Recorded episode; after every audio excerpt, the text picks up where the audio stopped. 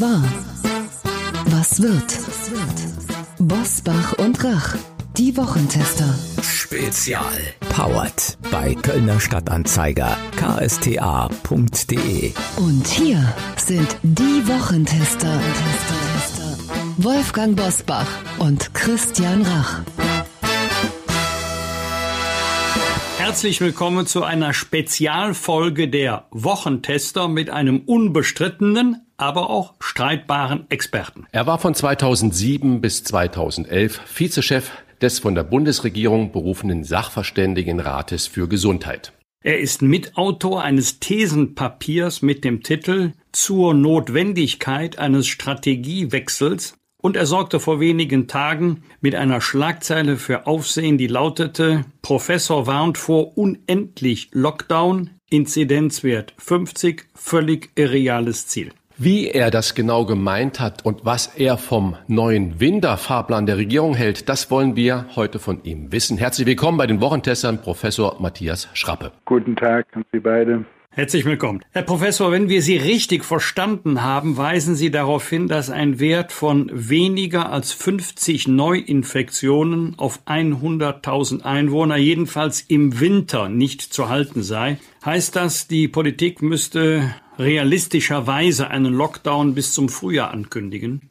Nein, die Zahlen sind sicherlich nicht der Grund. Wir führen ja äh, die Argumente nun schon seit acht Monaten ins Feld das Faktum, was Sie nennen, dass man, soweit man alleine auf Lockdowns vertraut, was die Regierung ja tut, diese dann unendlich verlängern muss. Das haben wir schon am 5. April 2020 in unserem ersten Thesenpapier geschrieben, weil das äh, infektiologische Grundweisheit ist. Prävention muss immer auf zwei Beinen stehen, Einschränkung der Kontakte und Schutz für die, die es angeht. Das zweite wird nicht getan. Das heißt, ähm, dann in der Konsequenz dass genau das passiert, was jetzt vor unseren Augen sich abspielt, nämlich eine unendliche Verlängerung und auch immer weitergehende Verschärfung dieses Lockdowns, weil man muss einfach den Druck dann da so hoch machen, weil man das Zweite, was jede Prävention eigentlich beinhaltet, nämlich den Schutz ähm, zu diskutieren und auch prakti zu praktizieren von denjenigen, die besonders betroffen sind, weil man das weglässt. Wie bewerten Sie denn jetzt vor diesem Hintergrund die neuen Regeln, die jetzt vorerst bis zum 20. Dezember beschlossen wurden und vermutlich, äh, so wird es ja kolportiert, natürlich auch noch darüber hinaus bis zum Frühjahr 2021 gehen werden? Also als Wissenschaftler und Fachmann, ich habe nun wirklich mein halbes Berufsleben mich mit diesen Themen abgegeben, in der Leitung von Krankenhäusern, als Kliniker, als Infektiologe, aber auch als Staatsbürger ist das eine deprimierende Entwicklung. Es ist eine Entwicklung, die nur so zu erklären ist, wir nennen das in der Risikoforschung Kuba-Syndrom, dass eine sehr hermetisch abgeschlossene Regierung oder Führung, naja, weil sie eine falsche Strategie einschlägt, den vorhersehbar ausbleibenden Erfolg damit zu kompensieren versucht, dass sie die Strategie verschärft und verlängert. Das ist natürlich weit entfernt von dem, was wir als Bürger und als Fachleute ähm, eigentlich für optimal halten. Aber wenn ich dann noch mal ganz kurz nachfragen darf, wenn ich jetzt nach Italien oder Frankreich schaue, die ja einen totalen Lockdown gemacht haben oder auch jetzt in Österreich, ist es dann nicht doch irgendwie auch nachvollziehbar und vernünftig, dass unsere Regierung so reagiert, wie sie das oder so handelt, wie sie das jetzt tut, dass sie versucht, einen Großteil des Lebens, des öffentlichen Lebens aufrecht zu erhalten und nur so ein paar Bereiche richtig zu kappen? Naja, trotzdem sind ja die Folgen immens. Also zu dem Lockdown kann man ja sagen, ein starkes Argument, was ja kaum diskutiert wird, ist ja folgendes. Auch das war schon im März sichtbar dass die Länder, die das am schärfsten machen, die größten Probleme haben. Das ist auch logisch, ja, wenn sie äh, mit aller Schärfe reagieren, also noch mehr als bei uns mit Ausgangszetteln, die man ausfüllen muss und einer starken polizeilichen Kontrolle, dann kriegt man natürlich die Zahlen runter. Wenn sie jeden Bundesbürger in den Karton packen, dann äh, kann es ja gar keine Inf Infektion mehr geben. Aber sobald sie das wieder lockern, explodiert das. Und ähm, dann müssen sie wieder anfangen. Also insofern ist an der Wirksamkeit der Lockdowns, wenn man kritisch die äh, Daten sich anschaut, nun wirklich größter Zweifel angebracht. Herr Professor, Sie haben in einem Interview vor einem Dauerschockzustand gewarnt, indem wir uns von Lockdown zu Lockdown hangeln. Was wären Ihrer Überzeugung nach die Alternativen? Ja, die Alternativen ist man kann sagen, das ist das Grundgesetz der Prävention im Infektionsbereich. Sie müssen auf der einen Seite natürlich Kontaktbeschränkungen machen. Wir haben das ja auch nie in Frage gestellt. Wir haben immer nur gesagt, dass dazu als gleichberechtigtes Standbein eine zweite Anstrengung gehört, nämlich diejenigen, und das muss man sich bei jeder Infektion, bei jeder Epidemie halt dann überlegen, wer das ist, dass man diejenigen, die besonders von den Folgen betroffen sind und besonders häufig angesteckt werden, in diesem Fall ähm, Patienten mit Vorerkrankungen, mit einem höheren Alter, mit institutionellem Kontakt.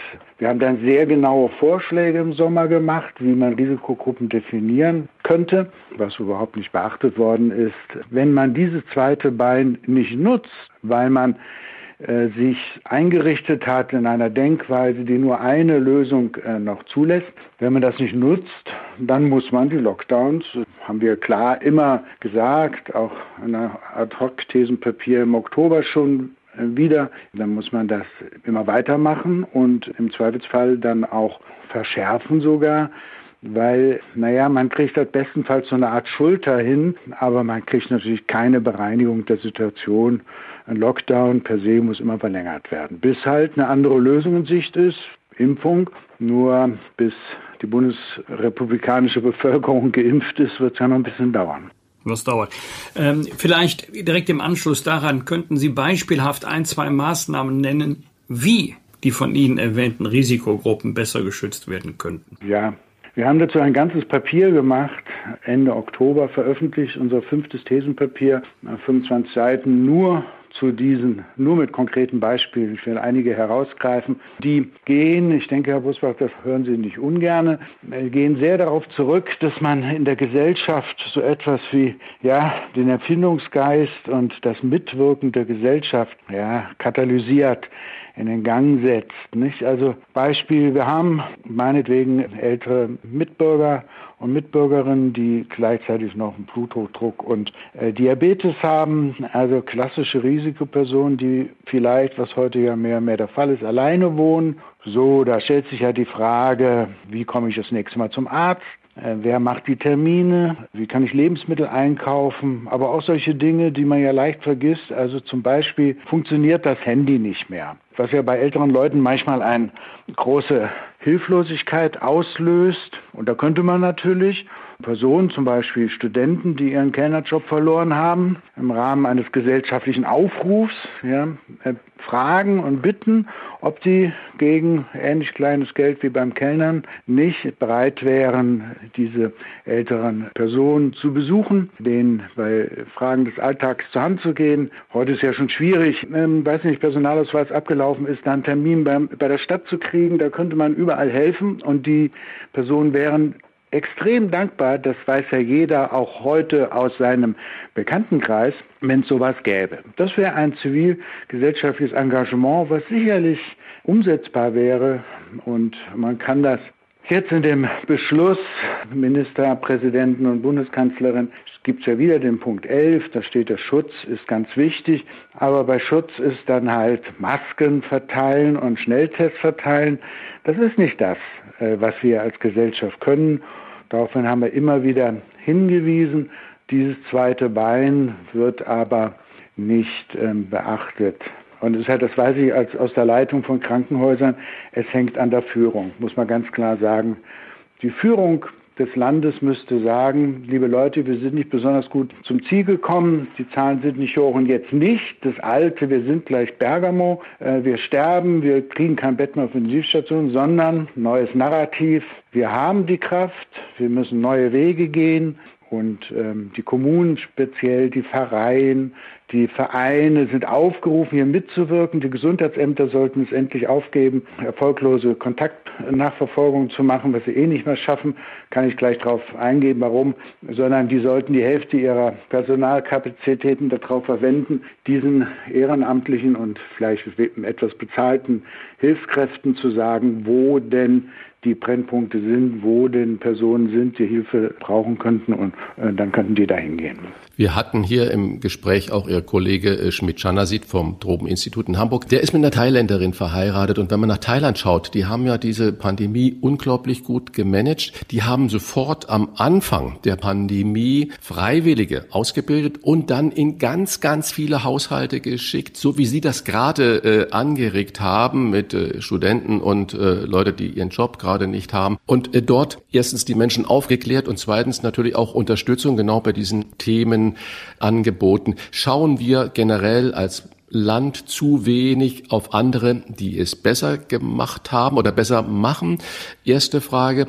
Und äh, zweite Frage. Ihr Kollege äh, Professor Klaus Püschel, der ja ebenfalls bei dem Mitarbeit beim Thesenpapier hat, der hat ja in Hamburg von Anfang an alle Patienten, die gestorben sind während der Corona-Zeit, als es aufkam, obduziert und äh, versucht herauszufinden, sind die mit oder an Hof 2 gestorben und kam dann natürlich immer komplett zu anderen äh, Ergebnissen als diese offiziellen Zahlen aussagen. Müssten wir nicht dann, um auch irgendwie diese Katastrophenmeldung und diese Panik und diese Verunsicherung in der Bevölkerung äh, zu reduzieren, viel mehr auf solche Tatsachen und Fakten schauen, als das im Moment getan wird?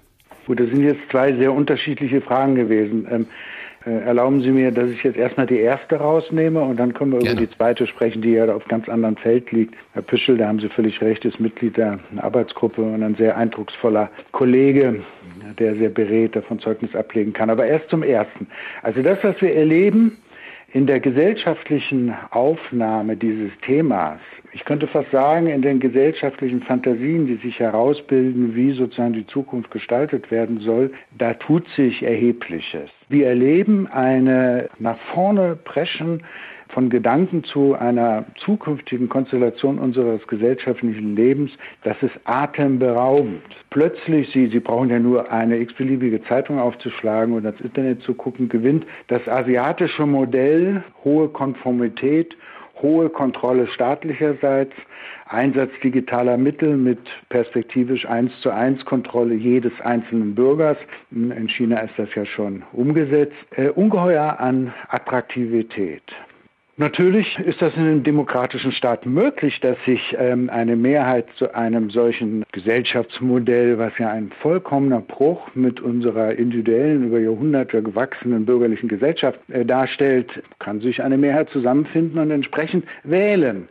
Nur ähm, meinen Vorstellungen einer Gesellschaft und eines gesellschaftlichen Lebens und auch der Rolle der Selbstverantwortung und der Individualität würde das nun überhaupt nicht mehr entsprechen. Und deswegen haben wir auch von vornherein in unseren Thesenpapieren wie gesagt, sechs ist jetzt veröffentlicht, dazu kommt noch eine Ad-Hoc-Stellungnahme, also insgesamt sieben Stück, von vornherein äh, auch mit gesellschaftspolitischen Fragen beschäftigt und ganz speziell auch mit ähm, dieser Tendenz einer ja fast den Atem nehmenden Konformität. Es bei uns auch anfängt, diese Diskursverengung, dass ja, es ganz schwierig ist überhaupt und wenn es auch nur ganz vorsätzlich ist, eine andere Meinung zu vertreten, bis hin zu dem Aberglauben, man könnte das jetzt mit digitalen Instrumenten irgendwie einfangen, wobei technozentristische Überlegungen ja immer also eine große Schwäche haben, aber manche Leute müssen halt kommen mit ihrer Fantasie ohne nicht aus. Also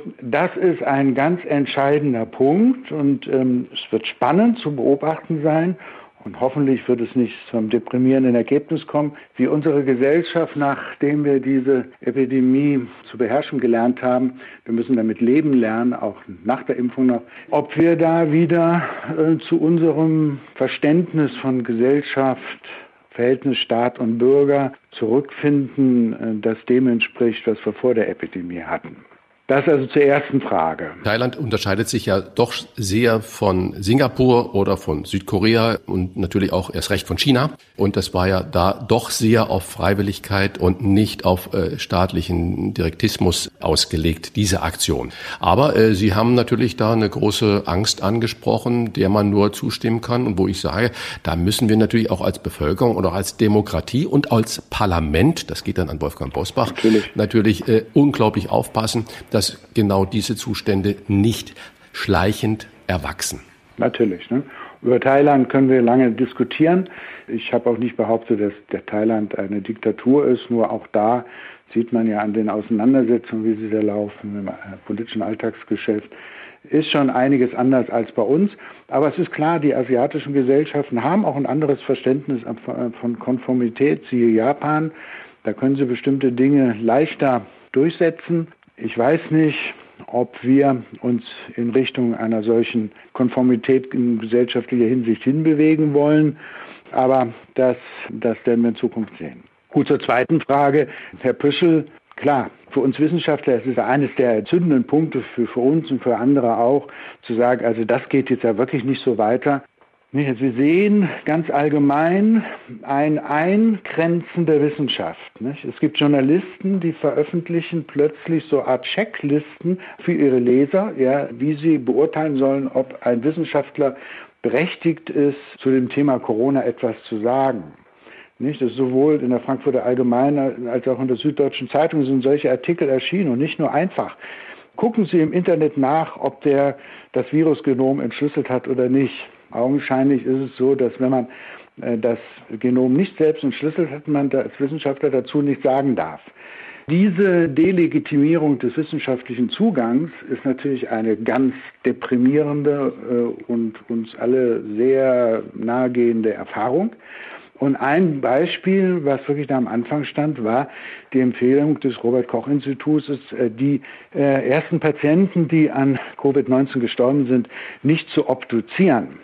Also eine äh, geradezu ungeheuerliche Aufforderung, die allem widerspricht, was man äh, also als äh, forschend Denkender, äh, in diesem Fall Arzt, als Standard hat. Glücklicherweise gibt es ja noch ein paar ich sag mal, widerständige Person in unserem Land. Herr Püschel hat sich da kein Deutsch dran geschert, hat das Richtige weitergemacht, international in den besten Journals, die es gibt, breit publiziert und das wird ja auch fortgeführt. Ein großer Erfolg für die deutsche Wissenschaftsszene, würde ich mal sagen. Denn es ging um die klassische Frage jeder infektiologischen Epidemiekontrolle, ob wir ein Ereignis wie zum Beispiel das Sterben oder auch das Auftreten einer Beatmungspflichtigkeit wegen den Begleiterkrankungen, die ein Patient mitbringt oder seiner Schwäche, gibt es ja auch einfach, oder ob das wirklich die Krankheit ist, die neu aufgetreten ist. Nicht bei jeder, jedem Ausbruch eines Krankenhauskeims auf einer Intensivstation in Deutschland unterscheiden wir die Mortality, also die Sterblichkeit, die zuordnbare und die nicht zuordnbare. Und ähm, in einer Art unbegreiflichen Einschienigkeit ist damals diese Frage an die Wand gespielt worden, wo man wirklich nur sagen kann, also äh, was ist das Medium, was es erreicht, dass diese Standards plötzlich nicht mehr gültig sein sollen. Wir sehen heute eine ganz ähnliche Sache, nämlich bei den Intensivbelegungen. Es wird ja heute praktisch jeder Patient, der ins Krankenhaus aufgenommen wird, auf Covid-19 getestet. Das ist auch völlig richtig. Jetzt stellen Sie sich vor, 20.000 Personen werden an der Galle operiert oder am Herzen und müssen auf Intensivstation und würden getestet. Wenn wir jetzt sagen, wir haben ein oder zwei Prozent in der Bevölkerung akute PCR-positive Infektionen, was ist die Konsequenz? Ja, von 20.000 Patienten sind 200, 400 oder vielleicht sogar noch mehr Covid-Träger obwohl sie wegen Covid gar nicht ins Krankenhaus gekommen sind. Das ist nun mal einfach äh, Epidemiologie. Und insofern äh, müssten wir eigentlich hingehen und wenn wir die Intensivbelegung ähm, kritisch analysieren, zu unterscheiden, das haben wir jetzt auch in unserem Thesenpapier wieder geschrieben, zu unterscheiden, ob diese Belegung der Intensivstation eigentlich wirklich wegen Covid passiert oder ob das Patienten sind, die Covid mitbringen und deswegen gar nicht krank sind. Mhm. Ja, braucht es die Bild-Zeitung, solche Schlagzeilen wie jetzt diese Woche war, die Sie da mit initiiert oder verursacht haben, braucht es dann so eine Bild-Zeitung, um wirklich was zu bewegen, wenn die reine Wissenschaftlichkeit, so wie Sie das in Ihren Thesenpapieren ja äh, formulieren, nicht mehr sich Gehör verschaffen kann? Ja, das ist vielleicht eine gute Frage, nicht? Sie glauben nicht, wie viele Nächte ich und wir uns darüber schon den Kopf zerbrochen haben. Also äh, die Bildzeitung stellt, das kann ich Ihnen im Vertrauen sagen, nicht mein bevorzugtes primäres Publikationsorgan dar. Aber wir haben alles getan. Wir haben, seit acht Monaten, wir sind alles Ehrenamtler, schreiben wir Tag für Tag, machen Interviews. Äh, wir sind alle im politischen System vernetzt, ja, also alle samt, die in dieser Gruppe sind, an verschiedenen Orten. Wir ernten ungeheuer viel Sympathie, nur keiner traut sich raus. Es wird trotzdem der alte Weg weitergemacht und die Resonanz, also letztendlich, was eine offene Diskussion von Alternativen anginge, was eine auch dieses Eingeständnis anginge, dass man vielleicht mal etwas ändern muss. Letztendlich müssen Sie diese Frage an die politisch Verantwortlichen stellen, denke ich. Herr Professor, wie kreativ sollte denn, wenn man jetzt mal von der idealen Welt sprechen würde, die Politik denn in der Bekämpfung des Coronavirus werden?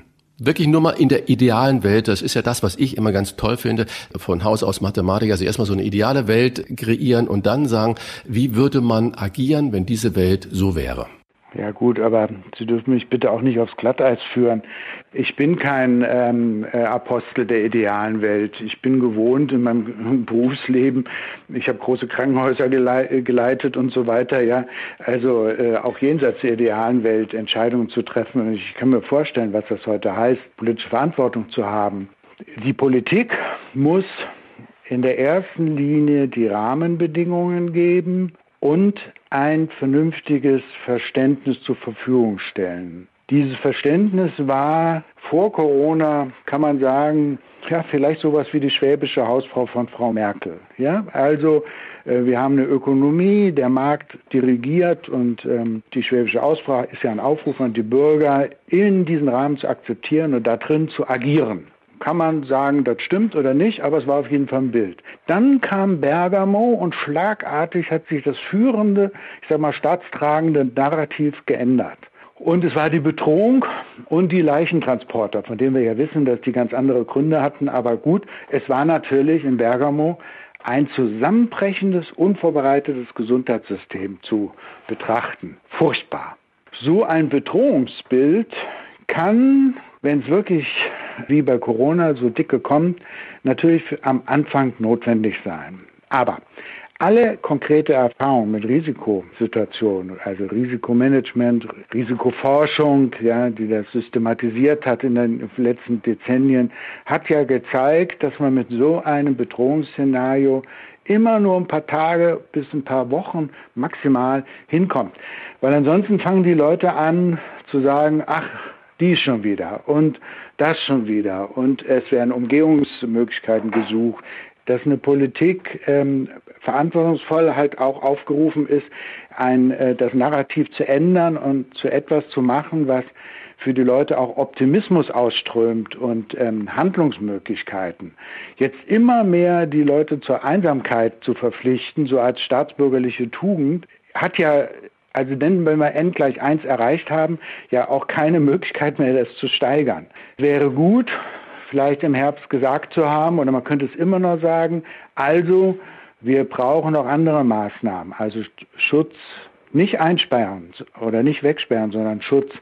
Das ist das, was die Politik tun kann. Und da muss sie natürlich normative Grundlagen schaffen, also das Infektionsschutzgesetz, wenn man sich das durchliest, manchmal steht da die Einschränkung der Grundrechte allzu sehr in Großbuchstaben drin, ist mein persönlicher Eindruck. Herr Professor, ein zentraler Vorwurf von Ihnen lautet, der derzeit geltende Teil-Shutdown stütze sich auf Daten, die das Papier nicht wert sind, auf dem sie geschrieben sind. Ende des Zitats. Könnten Sie uns das bitte erklären? Mit den Zahlen, wenn Sie darauf raus wollen. Also es ist erstmal epidemiologischer technischer Zugang, den wir seit Anfang da gewählt haben. Es geht mit den Begriffen los, dass das, was wir erheben, keine Inzidenz ist, weil die Inzidenz anders definiert ist. Es ist in den Epidemiologiebüchern Stoff der ersten zehn Seiten.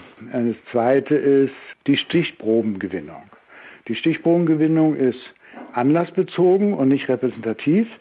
Wir haben bei eineinhalb Millionen getestet in der Woche, dann meinetwegen 120.000 äh, Testpositive.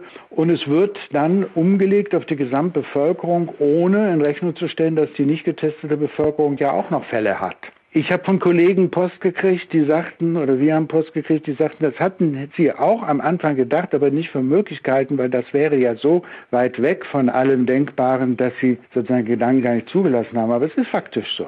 Was wir gebraucht hätten, zu Beginn wäre eine repräsentative Studie, man nennt das Kohortenstudie, wo man wie bei der Wahlforschung zum Beispiel Personen aussucht, meinetwegen 20.000 in Deutschland und dann guckt, jede Woche PCR-Test macht oder meinetwegen jetzt auch Antigen-Test und dann guckt, wie sich das ausbreitet, wer besonders betroffen ist, ähm, ergänzt auch noch um regionale Kohorten, um Städten, mal bestimmten ländlichen Regionen, so dass man wirklich sagen kann, wo wir stehen. Jetzt wissen wir nicht, wo wir stehen. Wir haben da Zahlen, ähm, jetzt 150 pro 100.000, so grob ähm, bezeichnet die mit einem falschen Begriff.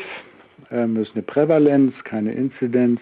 Und ähm, äh, wollen damit steuern, obwohl wir die Dunkelziffer überhaupt nicht kennen und eigentlich gar nicht wissen, was diese Zahl eigentlich sagt. Also wie gesagt, 1,5 Millionen testen wir. Wenn wir jetzt noch eine Million testen würden, also auf zweieinhalb Millionen kämen, ja, wie viel hätten wir denn dann? Also wir kriegen den Stichprobenumfang als Einflussfaktor nicht rausgerechnet. Das heißt, äh, die Maßnahmen, die wir jetzt haben, ist dann eher so ein Stochern im Nebel. Aber die Politik oder die Handelnden sagen ja immer, es gibt keine Blaupause. Das heißt, die, die Werte, die Sie gerade gesagt haben, die man eruieren könnte aufgrund von wissenschaftlichen Untersuchungen, die brauchen ja immer Zeit. Und äh, diese Zeit, sagt die Politik, die haben wir nicht, weil wir jetzt entscheiden müssen. Ja, aber es tut mir fürchterlich leid. Ich will nicht zu laut auftreten, aber wir haben das im März gesagt.